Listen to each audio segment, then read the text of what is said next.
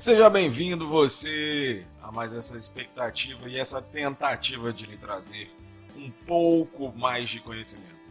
Vocês terão a oportunidade de acompanhar A Vizinha Antipática que Sabia Matemática, um livro de Eliane Martins, lançado pela editora Melhoramentos, que conta com as ilustrações de Supa, projeto gráfico e diagramação de Erika Kamogawa e a conversão em EPUB pelo Colecto. Direitos de publicação da editora Melhoramentos. Livro lançado em 2015, fevereiro de 2015. Espero que vocês se divirtam. Aquele abraço!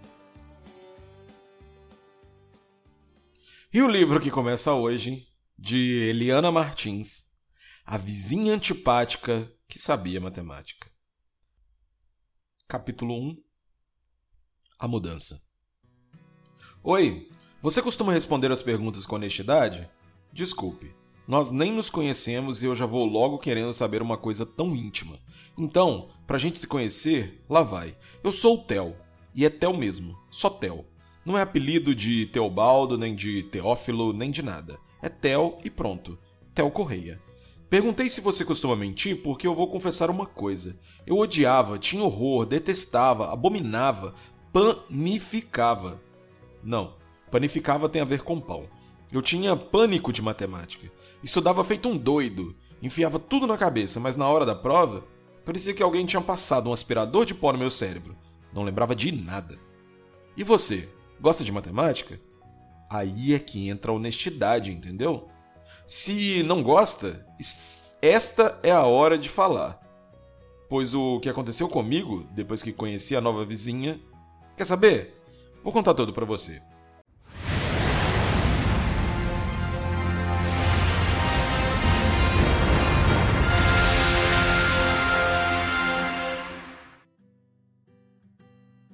Parecia uma sexta-feira, como outra qualquer, quando um caminhão de mudança parou em frente ao número 134 da minha rua, o sobrado geminado com o que eu moro.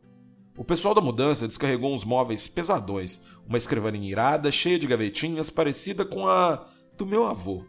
Do meu jardim fiquei olhando tudo.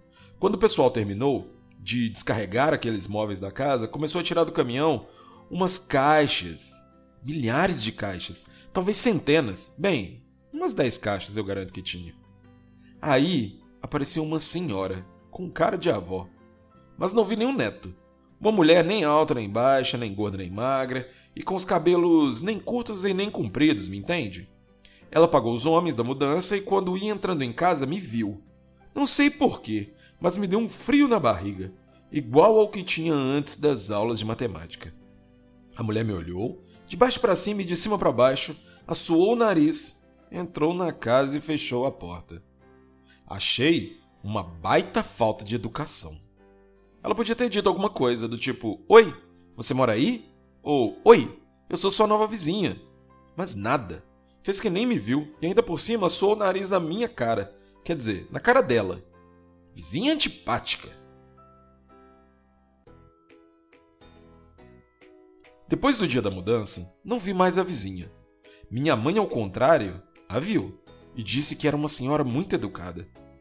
Bem, continuando a história, após quase uma semana que a simpatia pura se mudara, ao voltar da escola dei de cara com ela colocando o saco de lixo na lixeira da rua. Fiz que não vi e passei reto, mas ela me viu, me encarou e suou de novo o nariz na minha cara. Será que a vizinha cheirava pó de mico? De pirlim-pim-pim? De serragem? Sei lá que tipo de pó provocava espirros. Tô fora, pensei. E apertei o passo, mas ela me chamou. Olá, sou sua nova vizinha. Err, tá brincando. Uh, pensei. A vizinha do 1 mais 3 igual a 4, completou ela. Enquanto eu pensava sobre o que ela dissera, a vizinha abriu um super sorriso. O número da minha casa é 134, para não esquecer. Uso a soma do 1 com 3 e tenho 4. A chata, além de antipática e assoarante de nariz, ainda vinha me lembrar de matemática que eu detestava. Estava perdido. Depois do trocadilho matemático, perguntou meu nome. É Tel. Ela fez cara de interrogação e não deu outra. É Tel de Teobaldo, de Teófilo ou do quê? É o mesmo nome do seu avô? Aí eu fiquei mesmo super irritado. Meu nome é Tel e de Tel mesmo. Só Tel. Não é apelido de nada nem nome do avô de ninguém. E continuei andando. Mas a Chatonilda não largou do meu pé. Me desculpe, seu nome é muito lindo, viu? Muito mais bonito que Teobaldo ou Teófilo. E acho que um garoto inteligente como você não deveria se aborrecer com uma confusão besta como essa, nem com uma idosa confusa como eu. Parei e olhei para ela. Não é que dei de cara com outro sorriso legal? Como é que a senhora sabe que eu sou inteligente se nem me conhece? Para que eu fui inventar de perguntar isso? Às vezes a gente paga os pecados por não saber ficar de boca fechada. A vizinha veio com uma porção de perguntas, tipo: se uma cesta tem três maçãs e você tira duas, com quantas maçãs fica? Eu pensei e respondi: certo. Um fazendeiro tinha 17 ovelhas, todas morreram, menos nove. Com quantas ela ficou?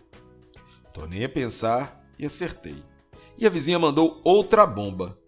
Em uma dúzia de pares de meia, quantos pares você tem? Foi aí que eu me dei mal. Quis dar uma de sabichão, respondi correndo e. errado. A vizinha fez uma cara de pena que me deu nos nervos.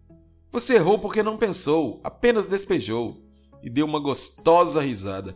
Por que raios eu tinha que ficar ali, de pé, respondendo perguntas matemáticas a uma fulana que eu nem conhecia? E a vizinha pareceu entrar na minha cabeça. Você gosta de sorvete de chocolate, Theo? Eu sei fazer um que é coisa dos deuses. Quer experimentar? Fui tomado de total surpresa. A vizinha, além de ser antipática, ter mania de matemática e de assoar o nariz, também se achava. Coisa dos deuses. Se achilda no último.